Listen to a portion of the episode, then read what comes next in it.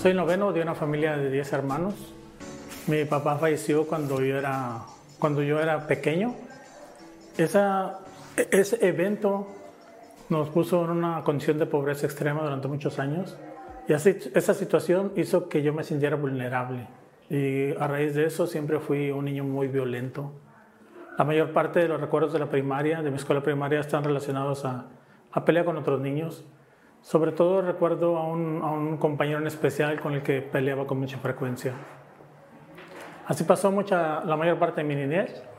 Después la condición cambió en mi casa, las, las cosas económicas fueron un poco mejor y yo me fui a estudiar a otra ciudad.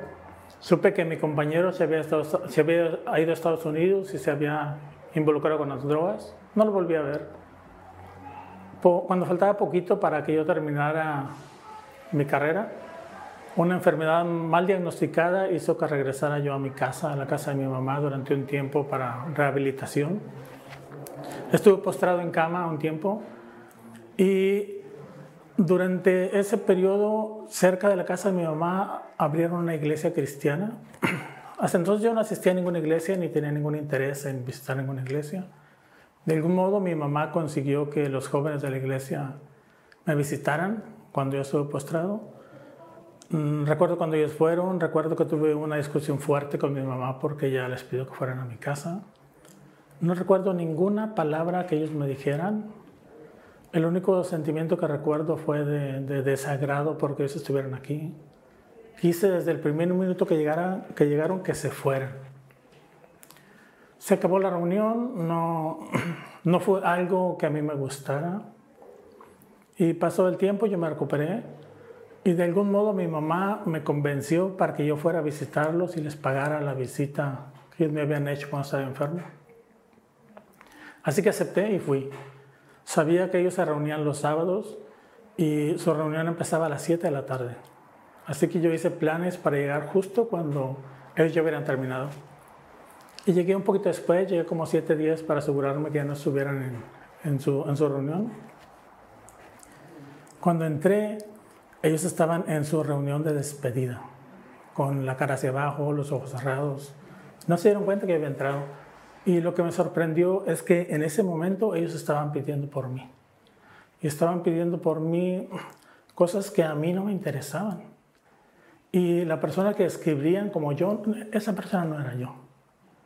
Eso me sorprendió de algún modo, pero no cambió para nada el sentimiento que yo tenía sobre Dios, ni mi interés de ir a la iglesia. Poco tiempo después yo me fui de la ciudad, yo fui a trabajar, pues ya terminé todo lo de mi escuela, me fui a trabajar a otra ciudad, lo que hoy es la Ribera Maya, y viví dos años allá, sin ningún tipo de supervisión, con un buen trabajo y con la libertad de hacer todo lo que un joven de mi edad pudiera hacer. Las borracheras, la playa, las fiestas fueron parte importante de mi vida. Todo funcionaba bien. Sin embargo, recuerdo algunas mañanas después de una trasnochada en la que yo tenía ciertos sentimientos de vacío. Aparentemente tenía todo, pero no podía construir mi vida. Algo no encajaba bien. Pasó el tiempo y, yo seguí sin ningún tipo de interés en Dios. No era algo que estuviera en mis planes, en una edad en la que yo podía disfrutar de todo. Un tiempo después yo regresé a mi casa, a Ciudad Mante, y estando ahí, un día caminando en la calle, de lejos, um, me pareció reconocer a un muchacho. Ya cuando nos acercamos me di cuenta que era el mismo niño con el que yo peleaba en la primaria. Y iba caminando a donde estaba yo. Me llamó la atención que tuviera tantos tatuajes que no tenía. Me llamó la atención que el, el cuello se le veía con muchos tatuajes. Y también me llamó la atención que traía una Biblia. Durante el tiempo que él había estado en la cárcel por drogas, él se había convertido. Y ahora él era el pastor de la iglesia donde estaban los jóvenes que me habían visitado. Platicé con él, me burlé un par de veces de él. Discutimos, no, no que él discutiera, yo hice comentarios relacionados a la Biblia desagradables. Pero me sigo frecuentando, Fui a jugar con los muchachos de la iglesia básquet un par de veces y de algún modo, de algún modo no lo recuerdo, De algún modo yo acepté ir a la iglesia cuando ellos tenían una campaña evangelística. Así que fui. Fui, me acuerdo que fue, fue un día en la noche. Yo llegué tarde, buscando llegar tarde como siempre, pero llegué poquito antes que el sermón empezara. Me tocó mirar atrás, había muchísima gente, me tocó parado, fuera del edificio de la iglesia. Empezó el sermón y pocos minutos después el sermón me atrapó. Ya no pude despegarme. Parecía como que el mensaje era directamente a mí. Como si no hubiera nadie en la iglesia más que el predicador y yo. Era obvio que el mensaje era para mí. Era obvio porque lo que estaban diciendo ahí era lo que a mí me hacía falta. El mensaje, antes de que el sermón terminara, yo estaba listo para aceptar a Jesús. Así que ese día yo acepté a Jesús. Yo acepté a Jesús como mi Salvador. Y yo no estaba buscándolo. No es que yo anduviera buscando a Jesús. Él fue el que me salió al camino, en un camino que iba en dirección contraria a donde yo pensé que Él estaba. Él me encontró a mí. Yo no tenía ninguna enfermedad, no me hacía falta nada. Yo era, vivía en un mundo en el que era feliz, pero no estaba construyendo sobre la roca. A partir de ese día, mi vida cambió. Fui, no puedo decir que fui la mejor persona, pero la vida cambió. Él se convirtió en la base de mis creencias, en la base de mi vida. Él fue como los cimientos, como las columnas como la piedra del ángulo. Y desde aquel día mi vida cambió y los que viven cerca de mí lo vieron. Fui una persona diferente para mi mamá, para mi familia, para mis hermanos. Y es cierto que he tenido tropiezos desde entonces, pero el Señor me ha sostenido. Él cambió mi vida Él llenó los vacíos que, que no se pueden llenar con ninguna otra cosa. Y esa puede ser tu historia también. Esta Navidad puede ser una Navidad diferente para ti, como lo fue para mí la siguiente Navidad después de ese evento. Tú puedes tener una Navidad perfecta hoy. Mm, mi nombre es René. A ver, quiero ver cuántos son Team Desayuno. Así, el desayuno es lo mejor en la vida. Team Desayuno, levanten su mano. ¿Están ¿Ven? Están chavos. Ah, y algunos ya nada más la levantan para que, que vean que estoy chavo por dentro, ¿no? Eh, ¿Cuántos son Team Comida? Dices, la comida es lo mejor. Fuera de aquí. Ah, todo mal. No, no es cierto. ¿Saben qué? Pues ahora sí que les voy a aplicar la de yo tengo otros datos, ¿eh? Yo tengo otros datos. Mis encuestas dicen otra cosa. La cena, les voy a decir por qué para mí es lo mejor. Y ahí te va. No solo para mí. Así que para que ya no te pelees conmigo, peleate con la Biblia. La Biblia toma este momento especial llamado cena y lo usa como una ilustración de comunión íntima, de descanso, ¿no? O sea, es, es, como ese momento en el que ya no hay pendientes, ya no hay preocupaciones, ya no hay ajetreos, ya no hay demandas, ya no hay sorpresas, ya no hay llamadas, ya no hay nada. Solo estás tú. Ahora, las cenas el día de hoy comparadas con las cenas en el mundo antiguo, o sea, ¿cómo te lo explico? Literalmente te desconectabas de todo. O sea, Dios te desconectaba la luz principal, ¿no? Y es como, mira a la persona a los ojos, escucha, disfruta el momento y con calma. O sea, se trata de estar con la persona, se trata de disfrutar el momento, se trata de conectar, se trata de comunión. La Biblia usa ese mismo momento del día para describir en numerosas ocasiones el tipo de comunión que Dios busca con nosotros. Eh, simplemente lo que vamos a celebrar hoy en la noche, celebraremos, celebraremos no el último desayuno, perdón, team desayuno, no la última comida, perdón, team comida, sino celebramos qué cosa? La última cena del Señor. Es más, Jesús es de mi equipo, porque Jesús le dice a sus discípulos, oh, cuánto anhelé comer esta Pascua con ustedes, ¿no? O sea, para el judío la Pascua era como pues, la Navidad para nosotros, ¿no? En muchos sentidos es correcto. Eh, la Biblia misma, ¿sabías que la Biblia eh, eh, nos dice el programa de Dios para el fin de los tiempos y al final de los tiempos, ¿qué crees que va a haber? La gran cena de las bodas del Cordero. Así es, Dios toma este momento y lo utiliza para ilustrarnos el tipo de comunión que Dios quiere con nosotros. Y yo no sé si tú olvidaste esto, pero yo quiero recordártelo el día de hoy.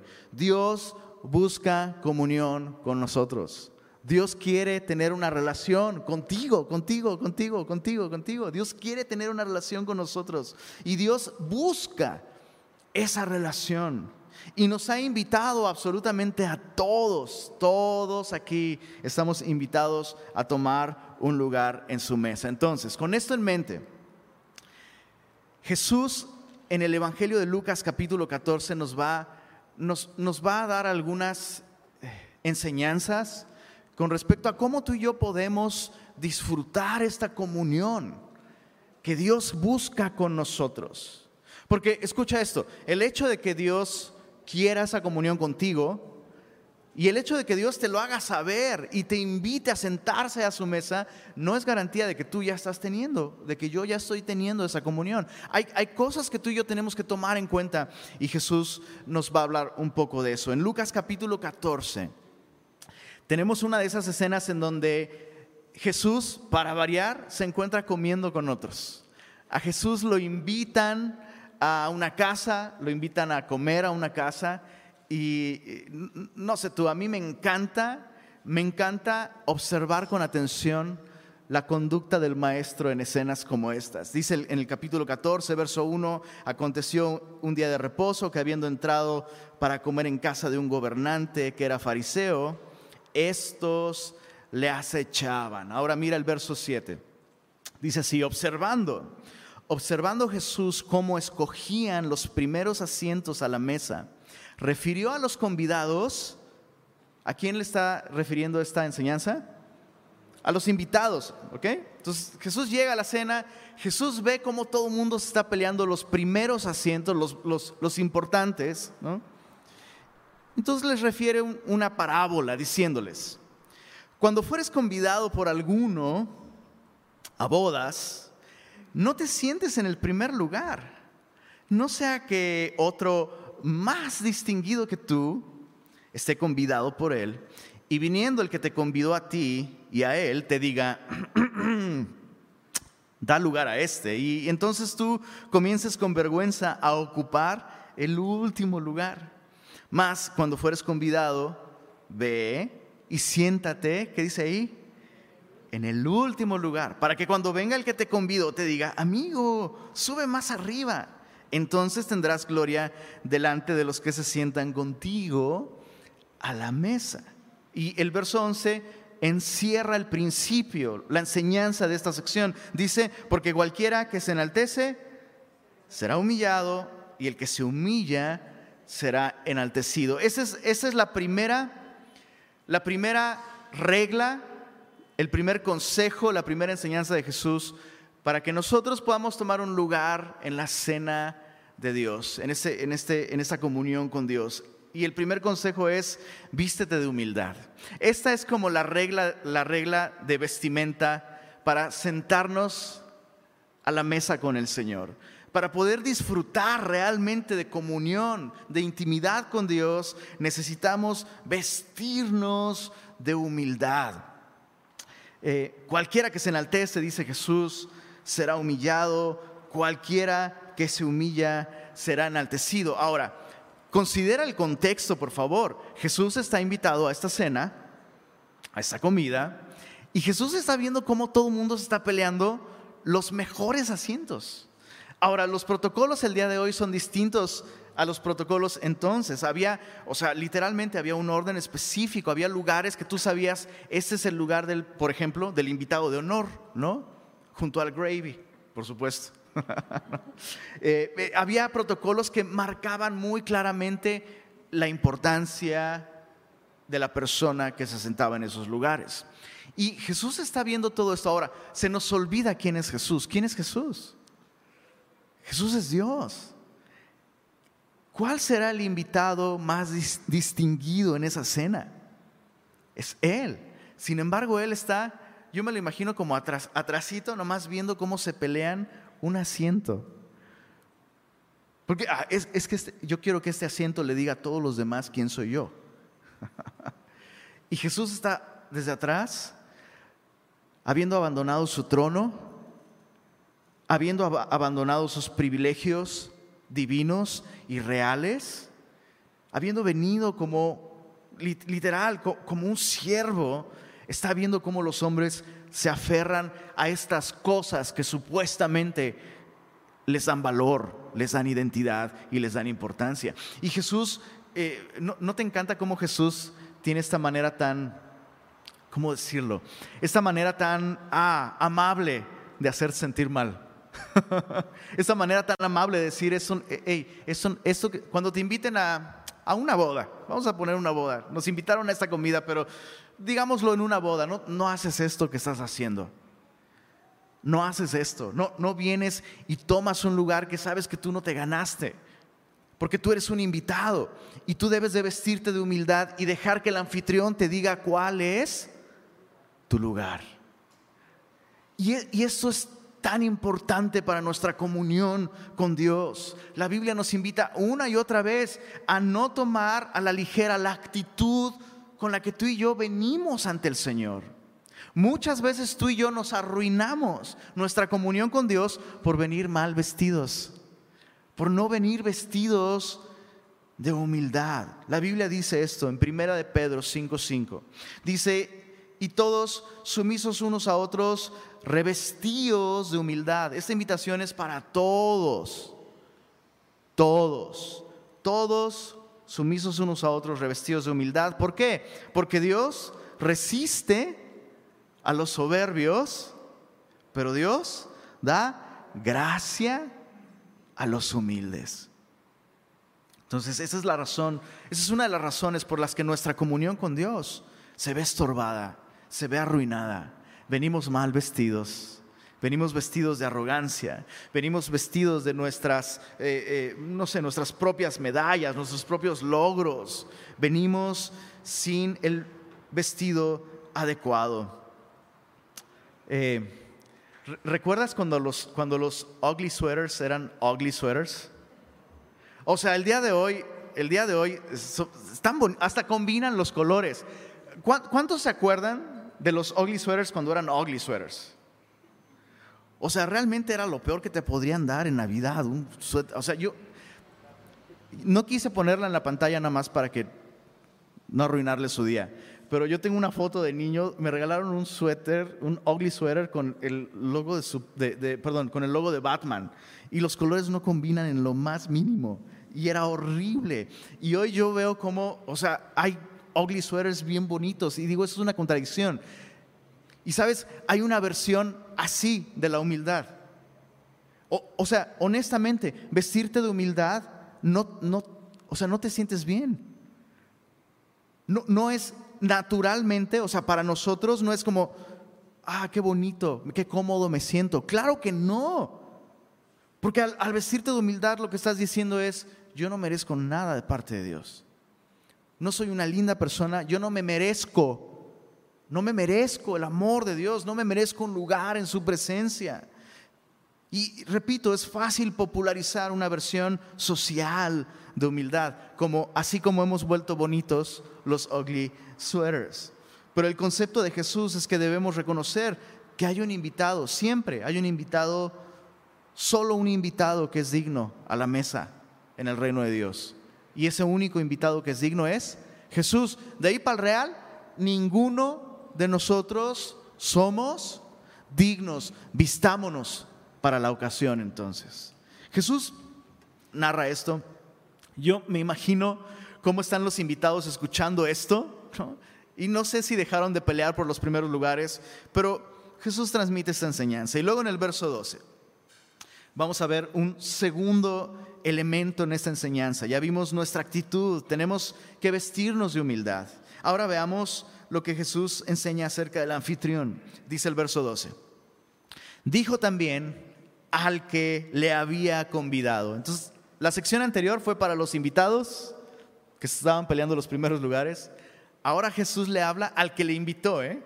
Dice, dijo al que le había convidado, cuando hagas comida o cena, no llames a tus amigos, ni a tus hermanos, ni a tus parientes, ni a tus vecinos ricos, no sea que ellos a su vez te vuelvan a convidar y seas recompensado. Hay algo de humor en lo que Jesús está diciendo, pero también hay un principio básico como hacer bien sin esperar una recompensa, ¿no?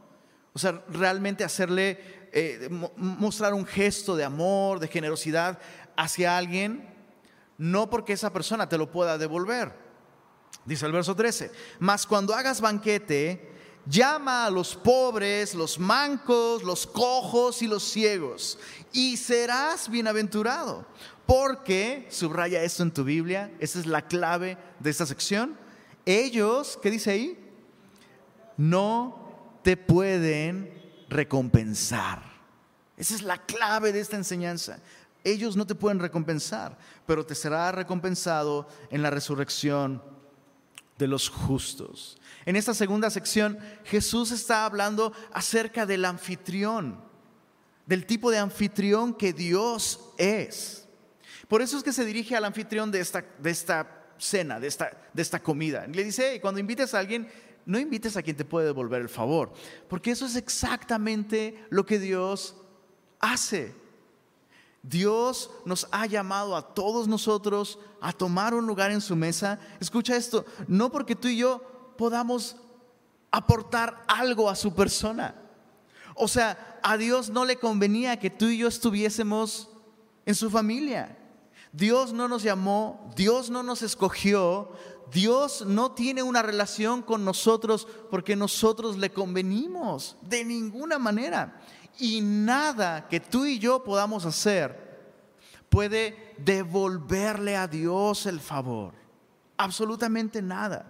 De alguna manera Dios es el tipo de anfitrión que te dice, hey, te invito a cenar. La pregunta obligada socialmente es, ¿qué llevo? Y el anfitrión siempre, ahora, el anfitrión siempre te va a decir, bueno, no siempre, dices, bueno, no, no siempre, no todos. Pero si el anfitrión es súper generoso, te va a decir, no lleves nada, por favor. Ahora, si tú tuviste una abuelita como la mía, tú vas a insistir en llevar algo, porque la abuelita te enseñó, cuando te inviten a una casa, tienes que tocar el timbre con... Porque llevas las manos, no, porque llevas las manos llenas, no porque eres, ¿no? Tienes que tocar con el codo porque tienes que llevar algo. Pero escucha esto, y yo sé que tú has hecho esto probablemente, no lleves nada, y tú dices, no, ¿cómo quiero llevarle un detalle al anfitrión? Lo que sea. ¿Alguna vez te ha invitado a comer un chef? Gracias a Dios, bro. Es horrible. Especialmente si el chef es un buen chef y especialmente si el chef es un chef a quien tú aprecias mucho y tú quisieras de alguna manera, de alguna manera darle un gesto, pero ¿cómo sorprendes a un chef? La esposa de mi pastor, Tere Caballero, es chef. Entonces, cuando ellos nos invitan a comer a su casa y, Tere nos, nos dice, no lleves nada, dices, pues aunque quisiera, o sea, ¿qué puedo llevar? O sea, ¿qué postre, qué bebida, qué, puedo llevar yo? o sea, hasta vergüenza me da, ¿no? Llevar algo. Y, pero, pero, pero siempre hay esta, no, nos incomoda la idea de que alguien nos puede atender, de que alguien nos puede bendecir y que nosotros no demos absolutamente nada a cambio. Nos incomoda muchísimo. Pero eso es exactamente ese es exactamente el tipo de anfitrión que tú y yo tenemos. ¿Qué podríamos tú y yo darle a Dios para responder a la salvación tan grande que Él nos ha dado a través de Jesús? No, no podríamos dar absolutamente nada. Escucha lo que la Biblia dice acerca de esta comunión que es posible entre nosotros y Dios el día de hoy. Solo déjame, déjame leerte Efesios capítulo 2. Dice así, Efesios capítulo 2. Desde el verso 4, te voy a leer simplemente, puedes subrayar los, algunos verbos en este capítulo. Efesios 2 describe el tipo de anfitrión que tenemos en Dios. Chécate, esto es asombroso. Verso 4 dice, pero Dios. En los versos anteriores se describe a los invitados. Híjole,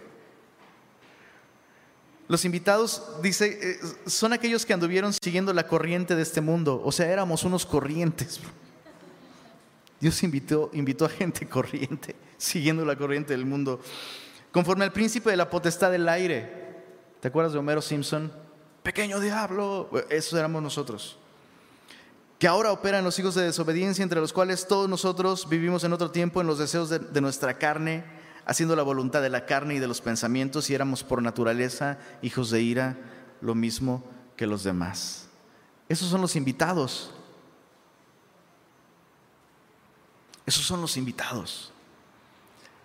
Y espero que tú te logres ver en la lista, porque la Biblia describe que eso es lo que tú y yo éramos. Mira el verso, verso 4, pero Dios, que es rico en misericordia, por su gran amor con que nos amó, subraya, nos amó. Aún estando nosotros muertos en pecado, nos dio, subraya, nos dio vida juntamente con Cristo y juntamente con Él nos resucitó, subraya eso, nos resucitó. Dice, y asimismo nos hizo sentar, ahí está la mesa, subraya, nos hizo sentar en lugares celestiales con Cristo Jesús. O sea, eso ya es demasiado, ¿no? Es, el anfitrión que toma al criminal completamente arruinado en la calle y lo toma, lo adopta en su familia, lo hace sentar en su mesa y encima de eso, dice el verso 7, para mostrar en los siglos venideros las abundantes riquezas de su gracia en su bondad para con nosotros en Cristo Jesús. O sea, no solo nos invitó para la foto, miren mi acto de bondad el día de hoy, lo invité a este vato a cenar, no. Nos invita a tomar un lugar en su mesa por la eternidad. Yo no sé si esto, si esto no te anima, significa que no has creído este mensaje para, por los siglos de los siglos, derramar su bondad y su amor en ti, por los siglos de los siglos. Por eso la Biblia termina diciendo en esta sección, porque por gracia sois salvos, ¿verdad? Por medio de la fe, y esto no de vosotros, pues es don de Dios, no por obras, no lleves nada. No puedes, no por obras, para que nadie se gloríe. Ese, es nuestro asombroso anfitrión. Entonces tenemos que vestirnos de humildad, tenemos que reconocer nuestra condición, admitir que nuestro anfitrión es el máximo benefactor. No, no, no. ¿Qué podríamos llevar ante Él que Él no tenga? ¿Qué podríamos llevar ante Él que no sea suyo? ¿Y qué podríamos llevar nosotros que no esté manchado por el pecado? Pues nada, entonces no lleves nada. Vístete de humildad y solo siéntate y disfruta su gracia. Siéntate y disfruta su amor. Bueno, la historia no termina ahí. Para terminar este capítulo, Lucas 14, verso 15, yo sé que es el domingo después de Navidad. Respira hondo para que no te me duermas, por favor. Vamos a hacer esto, respirar, todos, todos respirar. No exhales mucho por aquello del COVID. Eso es, importante. Veamos el desenlace. Ya vimos la actitud, ya vimos el anfitrión, ahora veamos, uff, nuestra responsabilidad. Verso 15, oyendo esto, uno de los que estaban sentados con él a la mesa le dijo, bienaventurado el que coma pan en el reino de Dios. Pareciera que este invitado alcanza a ver que lo que Jesús está diciendo apunta al reino de, los cielos donde todo es al revés, ¿verdad? Aquellos humildes, aquellos sin recursos, aquellos sin derecho, pueden alcanzar una posición de gracia y de bendición. Y este hombre solo como que piensa en voz alta, ah, ah, bienaventurado el que coma pan en el reino de Dios. Entonces Jesús le dijo, ahora, e, e, e, esta enseñanza ya no es para los invitados, ni para el anfitrión, si no es para esa persona que dice, uy, qué padrísimo sería poder sentarnos en una mesa de semejante gracia. Uy, bienaventurado, dichoso, ¿quién podrá ser? Bueno, tú, tú que alcanzas a ver que hay una gracia asombrosa para el hombre en el corazón de Dios, escucha esto. Jesús le dijo, un hombre hizo una gran cena y convidó a cuántos? A muchos. Y a la hora de la cena, envió a su siervo a decir a los convidados, venid que ya todo está preparado. O sea, no lleven nada, solo cáiganle. Dice el verso 18, y todos a una comenzaron a excusarse. Uh, el primero dijo, he comprado una hacienda y necesito ir a verla, te ruego que me excuses. Otro dijo, he comprado cinco yuntas de bueyes y voy a probarlos, te ruego que me excuses. Y otro dijo, acabo de casarme y por tanto no puedo ir. E, este cuate no pide que le excusen. Prácticamente el último es el peor de los tres. Y prácticamente le está echando la culpa a su esposa. O sea, porque lo que este cuate está diciendo, no, no puedo. ¿No? Pues la esposa que tú me diste, ¿no? Lo que sea. Vuelto, al, vuelto el siervo. Ahora, quiero que imagines esto, por favor. Quiero que imagines esto. Imagínate ser el siervo de un Señor tan bondadoso, tan generoso, que hizo preparativos, que se alistó para recibir a sus invitados. Prácticamente está saliendo de su habitación, eh, disponiéndose para ir a tomar su lugar a la mesa entre sus amados invitados, y el siervo le tiene que decir esto. El siervo le dice lo siguiente, hizo saber esas cosas a su señor. Entonces, enojado, el padre de familia dijo a su siervo, ve pronto por las plazas y las calles de la ciudad y trae acá, ¿qué dice ahí? A los pobres, a los mancos, los cojos y los ciegos. Y dijo el siervo, Señor, se ha hecho como mandaste y aún hay lugar. Dijo el Señor al siervo, ve por los caminos, ve por los vallados y fuérzalos a entrar para que se llene mi casa. Porque os digo, y leamos esto en voz alta, por favor, ninguno de aquellos hombres que fueron convidados gustará de mi cena. E, e, esta es otra manera de transmitir esta enseñanza de Jesús. Muchos son los convidados, pero pocos los que realmente al final están ahí sentados a la mesa. Esta enseñanza nos transmite una verdad muy importante. Dios ha extendido la invitación, las puertas están abiertas, pero cada uno toma la decisión de aceptar y de responder a esta invitación divina que Dios nos ha hecho. Lo, increíble aquí es que el mismo texto nos está dejando ver las razones por las que las personas deciden no aceptar esta invitación. Ahora, cada una de esas razones no son realmente razones. Y el texto es muy claro, no son razones, son excusas son excusas. Y, eso, eso es importante entenderlo bien. Por favor, entendamos esto bien. ¿Qué es lo que no significa este texto? Antes de que nos vayamos de aquí con una idea equivocada. ¿Qué es lo que no significa este texto? Porque el texto nos habla de un evento, pero tú, tú sabes, ya dijimos que este evento solamente es una ilustración de la comunión que Dios quiere con nosotros. La cena a la que Dios nos invita no es algo de una noche, solo es una ilustración para hablar de una vida de intimidad y de comunión. Este texto nos está enseñando justamente esto, que podemos recibir la invitación de Dios, pero podemos perdernos de una vida de auténtica comunión con Dios, aun cuando estamos en la lista de invitados. Y qué tragedia tan terrible. Entonces, este texto, este texto no, no me está diciendo que Dios se enoja cuando fallas a una reunión de la iglesia. ¿Qué, no significa ese texto? No significa que Dios se enoja cuando faltas a una reunión de la iglesia. No significa eso. Aunque si cancelas tus compromisos con Dios por alguna de estas razones, como un estilo de vida, pues eso ya indica un problema en tus prioridades. Pero no está hablando de eso. Yo he escuchado una enorme cantidad de mensajes basados en esto como, eh, congrégate, ¿no? Pero no, no está hablando de eso, está hablando de la comunión con Dios. Está hablando de nuestra relación con Él. Está hablando de que estas cosas con frecuencia, estas tres cosas, estas tres excusas, con frecuencia, son cosas que toman el lugar de nuestra comunión con Dios. ¿Cuáles son esas tres cosas? Te prometo que no te voy a torturar. Apenas ayer fue Navidad. Tú vas a, ver, a, saber de lo que yo estoy hablando. Creo que la Biblia es muy clara.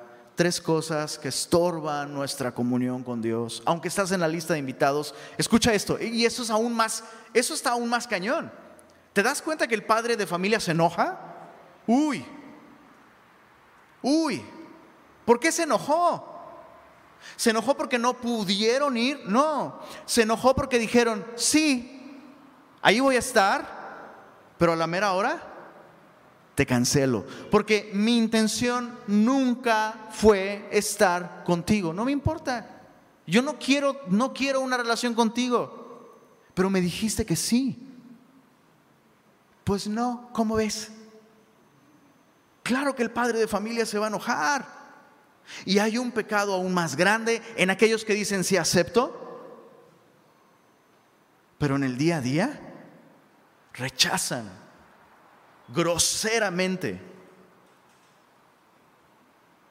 la invitación de Dios a una vida de comunión con Él. Esa es la enseñanza. ¿Cuáles son esas tres cosas que estorban nuestra relación con el Señor. Número uno, riquezas. Riquezas. El primero dijo, oh, he comprado, he comprado una hacienda. Dice que una hacienda, la mejor traducción sería un terreno. El clásico terreno donde tú puedes construir. Ahora, insisto, no está mal no está mal que Dios te prospere, que seas un buen administrador, que veas hacia el futuro, que ejerzas una buena mayordomía. Pero chicos, muchas veces nos excusamos de ser buenos mayordomos para ser malos adoradores. No, no, no, es que no tengo tiempo de leer mi Biblia, no tengo tiempo de adorar al Señor, no tengo, no, tengo tiempo de sentarme y conocerlo, no tengo tiempo, ya conozco lo suficiente, ya conozco Juan 3:16, eh, soy un buen mayordomo estoy administrando mis finanzas. Tengo que ser responsable, es buena mayordomía para gloria de Dios. Pero todos esos proyectos, ahora, con esto muchos tal vez podemos identificarnos. ¿Quién no quisiera un terrenito? ¿Quién no quisiera un terrenito? ¿Quién no quisiera construir una casa para su familia? ¿Quién no quisiera esto? Bueno, yo honestamente yo no, la neta. Pero ¿quién de ustedes no quisiera eso? No, tiene nada de malo, pero sí es terrible cuando ese proyecto toma el lugar, toma la atención, toma los recursos que Dios debería tomar en tu vida. Riqueza. Es algo terrible cuando nuestras posesiones terminan poseyéndonos. Terrible. Ahora, eso, eso fue una excusa. ¿Quién va a ver un terreno que acaba de comprar en una época en la que no hay alambrado público, luz pública, ¿no? A la hora de la cena. ¿Quién? Es un pretexto. Así que si este es tu caso y tú, dices, estoy siendo un buen mayordomo, tal vez sería un buen momento para que digas la verdad, para que reconozcas la verdad. La verdad es que no es que el trabajo me ocupa, la verdad es que no, la verdad, reconozco reconozco que yo no quiero nada con Dios. Eso sería mejor, mucho mejor, que decir, no, sí quiero, pero es que no, es que estoy muy ocupado, tengo que administrar un chorro de cosas, si hay unos asuntos pendientes. Sería mejor decir, no, no quiero nada con Dios. El segundo eh, pretexto, la segunda excusa, he comprado cinco yuntas de bueyes. Cada excusa se vuelve peor. He comprado cinco yuntas de bueyes y voy a probarlos. Te ruego que me excuses. ¿Cuál será este segundo estorbo para nuestra relación con Dios? Trabajo. Bueno, eh, la regia valera dice el jale, ¿no?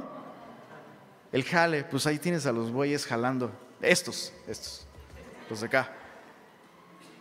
Y perdiéndose una maravillosa vida de comunión con Dios. Eso, es un pretexto terrible. Escuché hace, eh, y eso es, Esto es sabiduría popular. Pocas veces lo popular es sabio, pero eso sí que es sabio. Recuerdo eh, este dicho que decía, no, no vivas para trabajar, trabaja para vivir. Pero para muchos el trabajo se ha vuelto su vida.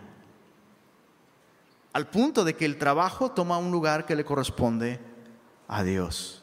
Insisto, por, espero, yo espero que esté siendo claro. No estoy diciendo que no trabajes, ¿verdad? Y tampoco estoy diciendo por ocho horas trabaja y luego desconecta y, y conecta con Dios. El, el, punto es el lugar que le damos en nuestro corazón a estas cosas. Puedes trabajar ocho horas al día, pero en tu mente Así como el fútbol, ¿te acuerdas de ese comercial del fútbol? Dices, no me toques otro de mis ídolos, Lenin, por favor. ¿No? Pero ¿te acuerdas de ese comercial de fútbol? Come fútbol, bebe fútbol, sueña fútbol, respira fútbol. O, bueno, como mi pastor hace años, comía, bebía, respiraba rap, ¿se acuerdan? O sea, no, no, se trata del número de horas que le dedicas a las cosas. Bueno, ya le dediqué ocho horas al trabajo y en promedio lo estoy dedicando tantas horas más al Señor. No, no, es una cuestión de el lugar que toma en tu corazón. Otra vez, esta persona no quería una relación con Dios, lo que a esa persona le importa es el trabajo, ese, es su Señor y su, vida. Y el último, ¿cuál será el último? Dice el, verso 20, a otro, y otro dijo, acabo de casarme y por, por tanto no puedo ir. ¿Cuál será este último? ¿Por qué los esposos voltean a ver a su esposa así? Todo mal. Está hablando de planes personales esos anhelos personales. O sea, ¿quién no quiere casarse? Obviamente. Ahora, este es el peor de todos. ¿Por qué? Porque el cuate acaba de casarse. Lo mejor que puede hacer es aceptar la invitación a una cena y lucir a su flamante esposa, ¿no? O sea, los otros, el otro no podía llevar su terreno a la cena, el segundo no podía llevar a los bueyes a la cena, pero este podía llevar a su esposa, ¿no? Entonces es llanamente un pretexto.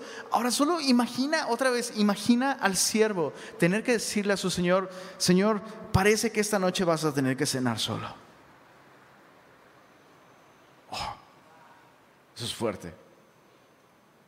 Es muy fuerte. Y la reflexión, para terminar, va en torno a esto. Tal vez esa es la realidad de nuestra relación con el Señor. Y, y yo te invito a que tú medites qué está estorbando, qué está arruinando esta cena con Dios. La falta de humildad, intentas ganarte el favor de Dios o crees que Dios te debe algo y Dios te hizo parte de su plan y de su familia y de su reino porque eres una linda persona, ese sería un grave error. O tal vez es justamente eh, eh, eh, esta intención, intención constante de ganarme. No, yo tengo que probar mi valía. Sí, sí, sí, yo, yo sé que yo no merezco nada, pero ahora, ahora me estoy ganando las cosas, ahora intento de alguna manera comprar el favor de Dios. O de plano. Y, y este es el peor de todos. Tal vez le has dicho sí a Dios, pero en la práctica lo dejas plantado todos los días. Es terrible. Lo que hizo enojar al padre de familia, de familia es, le confirmaron su asistencia, aceptaron la invitación, pero en la práctica lo dejaron solo. Dejaron al anfitrión literalmente fuera de la cena, fuera de su propia cena. Y termino con este, con este texto que describe justamente la, condición de la iglesia así. ¿Sabes? Leemos esta historia y podríamos pensar, no se trata de mí. Ese sería un error, asumir que Dios no tiene algo que decirnos a todos nosotros. En Apocalipsis capítulo 3, en el verso, verso 20, dice así, es Jesús hablándole a la iglesia del primer siglo. Jesús hablándole a la iglesia del primer siglo, ¿eh? E, esa iglesia que romantizamos tanto, ay, ojalá volviéramos a ser como la iglesia del primer siglo. Chicos, somos como la iglesia del primer siglo. solo con bocinas y pantalones y todas estas cosas modernas. Pero seguimos siendo iguales. Mira, Apocalipsis 3, verso 20. es más, déjame leer. Uy, déjame leer desde el verso 14. Apocalipsis 3, 14. Escribe al ángel de la iglesia en la Odisea. He aquí el amén, el testigo fiel y verdadero, el principio de la creación de Dios dice esto. Yo conozco tus obras, que ni eres frío ni caliente. Ojalá fueses frío o caliente. O sea, ni me dices sí y vas, ni me dices no. E, esa es la tibieza. Oye, quiero una relación contigo. Sí, sí, claro. Ay, perdóname, no, es que tengo, compréndeme, tengo muchas cosas que hacer. Eso es tibieza. Dime no desde el principio o dime sí. Pero por cuanto eres tibio y no frío ni caliente, te vomitaré de mi boca, porque tú dices, ahora chécate, esto es impresionante, tú dices, yo soy rico y me he enriquecido y de ninguna cosa tengo necesidad. Ahora eso es lo que esta persona dice. Desprecia la relación con Dios, desprecia la comunión con Jesús, porque no, yo estoy bien, le estoy echando ganas, me he esforzado, yo puedo. Pero mira el verso 17, y no sabes no sabes, y es la tragedia, no lo sabes, que tú eres un desventurado, miserable, pobre, ciego y desnudo. Ni la canción de Shakira nos pinta tan bien. Ahora eso suena como, qué cruel es Dios. No, eso es una buena noticia. Porque estos son los invitados a la mesa del Señor. los desventurados, los miserables, los pobres, los ciegos, los desnudos. ¿Cuántos desventurados hay aquí? ¿Ni uno? ¿Cuántos miserables? ¿Cuántos pobres? ¿Cuántos ciegos? ¿Cuántos desnudos que no tienen con qué vestirse delante de la justicia perfecta de Dios? Esos somos nosotros. Por tanto, yo te aconsejo que de mí compres oro refinado en fuego, para que seas rico, vestiduras blancas para vestirte y que no se descubra la vergüenza de tu desnudez, y unge tus ojos con colirio para que veas, para que veas tu condición. Entonces, la, la tragedia no es que esta sea nuestra condición, la tragedia es que no lo veamos. Esa es la tragedia. Yo reprendo y castigo a todos los que amo, sé pues celoso, arrepiéntete, he aquí yo estoy a la puerta y llamo. Si alguno oye mi voz y abre la puerta, ¿qué dice ahí? Entraré a él y cenaré con él y él conmigo. Comunión. Comunión. El problema es que no vemos nuestra condición. Sabes, al final, al final, si, si tú le has dicho sí al Señor, pero en la práctica lo dejas plantado? Hay una sola razón. No has visto tu condición. No has visto cuán necesitado estás de la gracia de Dios. Y es increíble lo que Jesús dice aquí, porque Jesús se lo está diciendo a la iglesia. Así que eso es un mensaje para la iglesia. ¿Eres consciente del privilegio tan increíble que tenemos tú y yo de vivir una vida con Dios? ¿Sabías que eso es posible solo por su gracia? Entonces, no, no menospreciemos esta invitación maravillosa. Si tienes que reordenar tus prioridades, reordénalas. Pero escucha esto, cada vez que descuidamos nuestra relación con Dios, las prioridades solo son un síntoma. La enfermedad es que dejamos de ver nuestra condición. Dejamos de ver el privilegio asombroso de poder tener una relación con Dios gratuitamente por medio de la fe en Jesús. Así que ese es, el deseo de mi corazón este día como tu pastor, como siervo de Dios. ¿Sabes? leía esta parábola y me partía el corazón pensar en este siervo, tener que decirle a su Señor, Señor, de todos los que invitamos, realmente ninguno aceptó. Todos tienen su corazón en otras cosas. Porque como pastor, honestamente, muchas veces me toca ser esa persona. Me toca ser esa persona que, que extiende la invitación y luego ve con sus propios ojos. Ve cómo la persona, ignorando su, su condición, rechaza la gracia de nuestro asombroso, asombroso benefactor y lo deja plantado. Repito, no estoy hablando de un evento, estoy hablando en la, en la vida diaria. Así que el mensaje para ti es, hey, todo está puesto, la mesa está servida, toma tu lugar en la familia de Dios y disfruta de la relación con Él. Padre, gracias por esta porción de tu palabra que nos ayuda a recordar nuestra condición, Señor, donde nosotros estamos por nuestros propios méritos, pero también e, esta oferta asombrosa de amor, de aceptación, de misericordia, de gracia. Señor, eres tú el que, el que ha pagado, literalmente ha pagado todo para que nosotros podamos tener vida eterna, tener perdón de pecados, tener, tener tu espíritu en nosotros, Señor. Te rogamos, Señor, que eh, eh, este, este próximo año, Señor, tengamos una visión clara del lugar que tú nos llamas a tomar en tu mesa, de esta comunión, de esta relación constante. Señor, líbranos de la, tibieza, Señor. Te pido que aquellos que realmente han cerrado su corazón a tu gracia puedan admitirlo, Señor. Líbranos de la religiosidad, Señor. Pensar que nuestra relación contigo se mide simplemente por eventos, eventos cristianos a los que asistimos. Y ayúdanos, Señor. Ayúdanos a vivir una vida de intimidad contigo.